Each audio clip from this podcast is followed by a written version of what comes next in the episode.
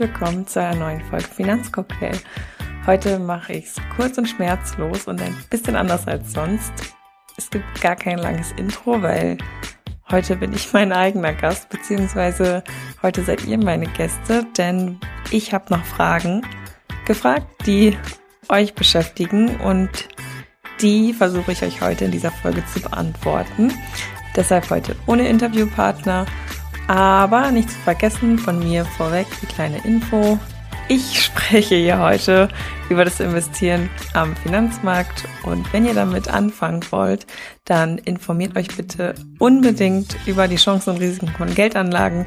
Das ist ganz, ganz wichtig. Das könnt ihr gerne auf unserer Website tun unter visualbest.de slash Risikohinweise. Ist auch nochmal in den Shownotes verlinkt. Und jetzt viel Spaß! Und dann starten wir doch auch direkt mit der ersten Frage und die lautet, wie viel Geld muss ich haben, damit sich das Investieren lohnt? Also erstmal vorweg, der noch immer existierende Mythos, dass Investieren nur was für reiche Menschen ist, ist halt absoluter Quatsch. Investieren lohnt sich auch schon mit kleinen Beträgen. Man kann zum Beispiel 25 Euro im Monat sparen und kann damit viel erreichen. Das Wichtige ist nur, so früh wie möglich anzufangen. Ich erinnere mich da immer an einen Spruch von unserem Geschäftsführer und Portfolio-Management-Experten Max, der sagt, jeder Tag, an dem du nicht investiert bist, ist ein verlorener Tag. Und das heißt, es ist ein Tag, an dem dein Geld nicht für dich arbeiten kann, sprich, an dem du den Zinseszinseffekt nicht nutzt. Deshalb, du musst nicht viel haben, du musst nur anfangen. Dann kommen wir auch schon zur zweiten Frage. Sollte man jetzt eine Riester-Rente beginnen? Ich bin 22 Jahre alt. Gut, ähm, die Frage kann ich so pauschal leider überhaupt nicht beantworten. Ich würde da jetzt einfach mal an einen Experten oder eine Expertin für den Bereich verweisen. Dann kannst du rausfinden, ob das was für dich ist. Also sprich da wirklich mit den Leuten, die Ahnung haben. Ich habe sie leider nicht. Und schau doch auch mal, ob vielleicht so ein Mix was für dich sein könnte. Also ob die Riester-Rente was für dich ist, aber du gleichzeitig vielleicht trotzdem dein Geld investieren möchtest und so deinen eigenen Mix quasi schaffst. Dann, wie hoch soll der Notgroschen sein und wo soll ich ihn lagern? Also, die Faustregel, würde ich sie jetzt mal sagen, besagt, dass im besten Fall dein Notgroschen mindestens drei Monatsgehälter sind. Je nach Lebenslage kann so ein Notgroschen natürlich auch mal etwas größer sein und den solltest du ja in greifbarer Nähe quasi lagern. Also ich würde mal sagen, auf einem Tagesgeldkonto, auf deinem Girokonto oder auf deinem Sparbuch. Der Notgroschen ist natürlich nicht dazu da, um Renditechancen zu nutzen, sondern wie der Name sagt, ist ja für Notfälle, wenn zum Beispiel mal deine Waschmaschine kaputt geht oder auch mal Nachzahlungen anstehen, mit denen du vielleicht nicht gerechnet hast. Deshalb sollte er immer schnell greifbar sein und du solltest halt nicht dein investiertes Geld abschöpfen, weil, wie eben schon gesagt, dein Geld soll für dich arbeiten und die Zinseszinseffekte nutzen. Deshalb Notgroschen immer in greifbarer Nähe haben und auch wirklich nicht an das investierte Geld gehen. Dafür ist der Notgroschen da kann ich auch schon investieren, wenn der Notgroschen noch nicht vollständig ist? Ähm, grundsätzlich würde ich mal sagen, der Notgroschen sollte erstmal angespart sein, bevor man anfängt zu investieren. Wenn du jetzt aber zum Beispiel sagst, okay, ich habe jetzt fleißig gespart und das ein Ende des Notgroschens beziehungsweise ein Ende des Ziels des Notgroschen ist in Sicht, kannst du bestimmt auch schon ein bisschen früher anfangen vielleicht mit kleineren Beträgen, wie am Anfang gesagt, mit 25 Euro im Monat und parallel warst du trotzdem noch dein Notgroschen voll. Sowas kann ich mir schon vorstellen. Aber grundsätzlich erst Notgroschen, dann investieren. Ich gebe einfach zu viel Geld im Monat aus und kann deshalb nicht sparen. Wie kann ich das ändern? Hm, tatsächlich kann ich mich damit sehr gut identifizieren mit dieser Frage. Ich konnte auch noch nie gut sparen, wenn ich jetzt mal ganz ehrlich bin. Also, deshalb meine Tipps für dich. Mach dir erstmal einen Überblick und schau, wofür gibst du dein Geld eigentlich aus. Das ist, glaube ich, ganz schön. Das kann auch Spaß machen, wenn du das mal visualisierst. Wo geht das Geld eigentlich hin? Mach dir auch sonst gerne ein Haushaltsbuch. Da kannst du auch gerne in die Folge über gute Vorsätze reinhören. Die habe ich mit Sebi aufgenommen und der gibt auch ein paar sehr hilfreiche Tipps dazu. Wenn du dann visualisiert hast, wofür du dein Geld eigentlich ausgibst, fragst du dich, muss das wirklich sein? Kann ich zum Beispiel auch auf den Coffee to Go verzichten, den ich mir morgens kaufe und nehme mir stattdessen einen mit? Gleiches gilt zum Beispiel fürs Mittagessen. Wenn du da so ein bisschen die Sachen rausradiert hast, dann setzt du dir ein realistisches Ziel und es muss wirklich eine Zahl sein, weil mit so einer Zahl vor Augen spart es sich viel leichter. Du fängst dann zum Beispiel, wenn es dein monatliches Budget zulässt, mit 50 Euro im Monat an und das Geld legst du dir direkt am Monatsanfang oder nach Gehaltseingang weg. Kannst es zum Beispiel auf ein separates Girokonto umschichten. Mach dir da unbedingt einen Dauerauftrag, dann kannst du es nicht vergessen und hast auch keine Ausreden. Und von diesem Girokonto kannst du dann zum Beispiel deine monatliche Sparrate investieren lassen. Wenn du jetzt aber bei Null anfängst, dann zuerst die Notgroschen ansparen und dann investieren. So, wenn du das gemacht hast und dir dann immer noch die Motivation fehlt, dann solltest du vielleicht nochmal an deinem Money Mindset arbeiten. Da kannst du dir gerne unsere Podcast-Folge mit Margarete anhören zum Thema Money Mindset. Oder du suchst dir einen Finanzbuddy. Da haben wir auch ganz tolle Tipps gesammelt in der Folge Hey Finanzbuddy mit Tessa und Denise von Finance Baby. Da kannst du auch nochmal sehr, sehr viel Inspiration und Motivation mitnehmen und dann sollte das mit dem Sparen auch klappen. Ich möchte gern einen höheren Betrag investieren. Wie mache ich das am besten? Zum Investieren von höheren Beträgen haben wir vier Tipps für dich gesammelt. Und Tipp eins ist, investiere jetzt. Such nicht zu lange nach dem richtigen Zeitpunkt, um dein Geld anzulegen. Denn wie schon gesagt und wie Max immer zu sagen pflegt, jeder Tag, an dem du dein Geld nicht investierst, ist ein verlorener Tag. Je eher du anfängst, desto länger kann dein Geld für dich arbeiten und desto mehr profitierst du vom Zinseszins. Tipp zwei: investiere breit und weltweit. Das hilft, weil du dich so nicht von der Kursentwicklung eines einzelnen Unternehmens abhängig machst, sondern du investierst in mehrere Wertpapiere von Unternehmen und Staaten auf der ganzen Welt. Das verringert dein Investitionsrisiko. Am besten gelingt dir das mit einem Portfolio aus mehreren Fonds oder ETFs. Und wenn dir das selbst zu kompliziert ist, das selbst zu machen, dann setz doch auf einen erfahrenen und vertrauenswürdigen, vielleicht auch digitalen Vermögensverwalter. Tipp Nummer drei ist, investiere langfristig, denn je länger du dein Geld anlegst, desto besser. An der Börse kommt es nämlich immer mal wieder zu Kursschwankungen und die können über einen längeren Anlagezeitraum eher wieder ausgeglichen werden. Bei der Investition in Fonds empfehlen wir einen Anlagezeitraum von mindestens drei Jahren, gerne mehr. Und Nummer vier ist, splitte in kleinere Teilbeträge. Häufig ist es so, dass man sich vielleicht eher nicht bereit fühlt, direkt so einen hohen Betrag zu investieren. Und wenn das auf dich zutrifft, dann der Tipp, teile die Summe in mehrere kleine Beträge auf und investiere sie zu unterschiedlichen Zeitpunkten. So kannst du von zwischenzeitlichen Kursrückgängen sogar profitieren, indem du für dein Geld mehr Wertpapieranteile zu einem günstigeren Preis erhältst. Das sind die vier Tipps. Ich hoffe, die helfen weiter. Und dann kommen wir auch zur nächsten Frage, die da lautet, wie kann ich mich motivieren anzufangen? Mm, ich glaube, die Frage kann ich ähnlich beantworten wie die Frage vorhin, wie man sparen kann. Und ich glaube, das Wichtigste ist machen. Einfach machen.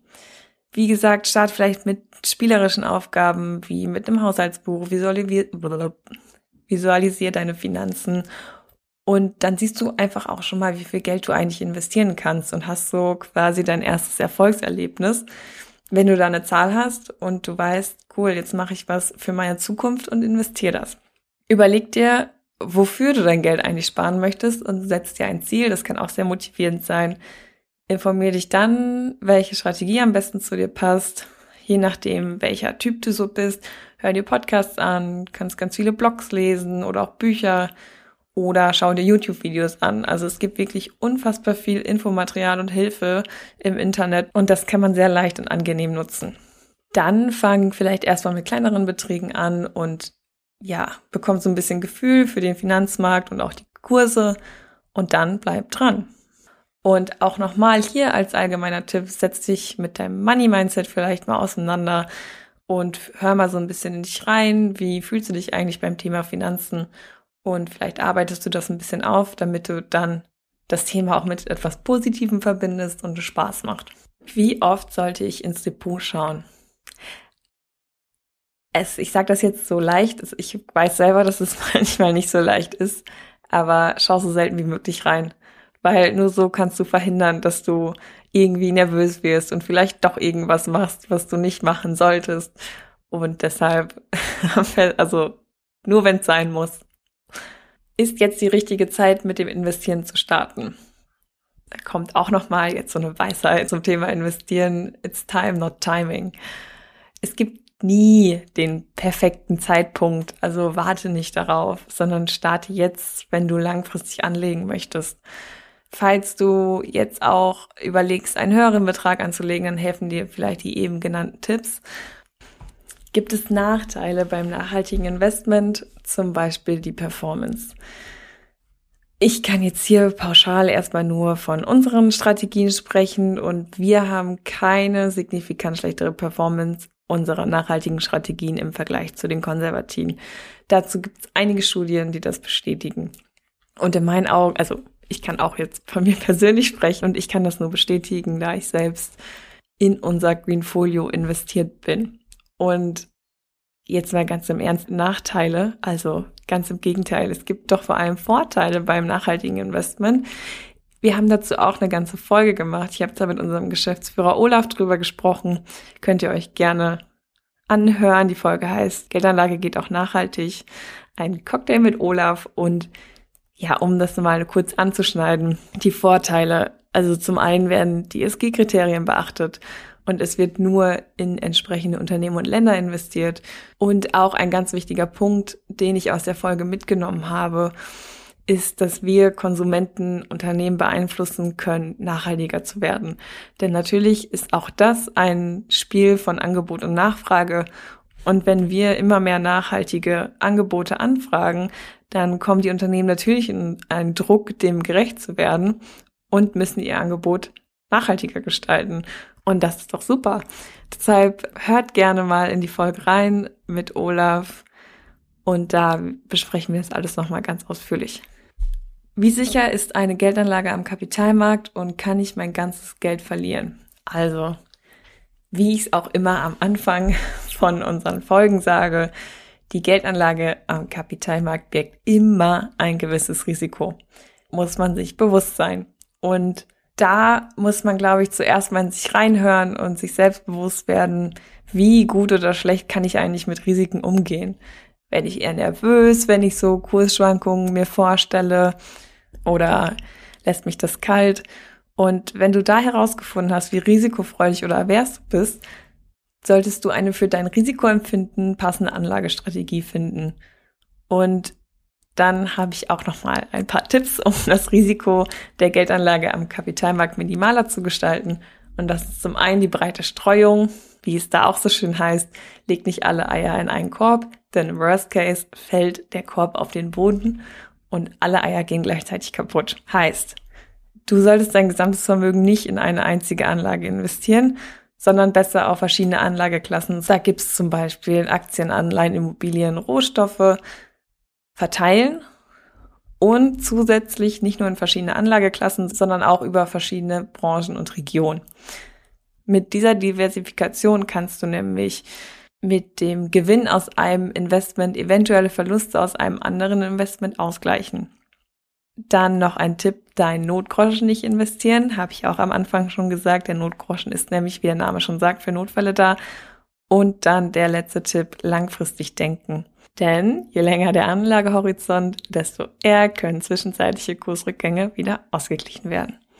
Warum sind Investmentfonds sinnvoll und was kostet mich sowas? Also, hier ist auch vor allen Dingen wieder das Thema risikorelevant und ein Investmentfonds sammelt das Geld von den Anlegern. Da unterscheidet man aber auch zwischen aktiv und passiv gemanagten Fonds. Und hier sind zum Beispiel ETFs passive Fonds, dass sie einen Börsenindex abbilden.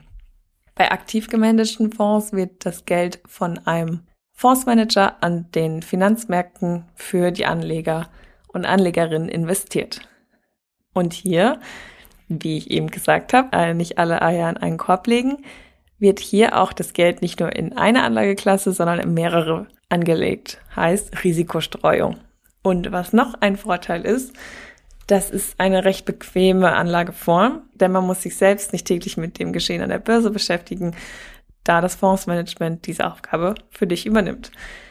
Und die Kosten unterscheiden sich, denn natürlich bei einem aktiv gemanagten Fonds zahlt man eine Gebühr, da natürlich der Fondsmanager oder die Fondsmanagerin die Verwaltung für dich übernimmt und natürlich auch dementsprechend entlohnt werden sollte. Ganz genaue Infos nochmal zum ganzen Thema Geldanlage haben wir in unserer zweiten Folge. Wie geht Geldanlage mit Nina? So, kommen wir zur letzten Frage. Die lautet, wie kann ich fürs Alter sparen?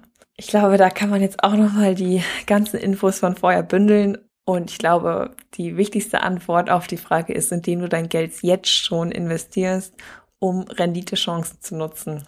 Denn die Inflation ist aktuell auf einem Rekordhoch und unser Geld wird einfach weniger wert sein, wenn wir es nicht investieren.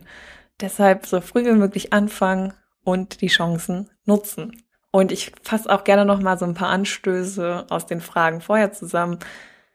Also, wenn du anfangen willst, zuerst Notgroschen. Dann finde heraus, wie viel du sparen kannst und willst. Setz dir ein Ziel, finde die richtige Strategie zu deinem Risikoempfinden, fang an und bleib dran und lass dein Geld in deinem Depot und denke langfristig.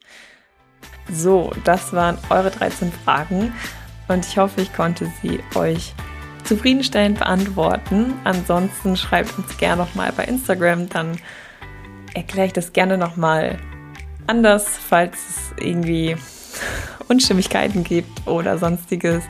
Und wenn ihr noch weitere Fragen habt, stellt uns die auch gerne bei Instagram. Wir beantworten eure Fragen auch da immer sehr, sehr gerne auf unserem Account Visual Best.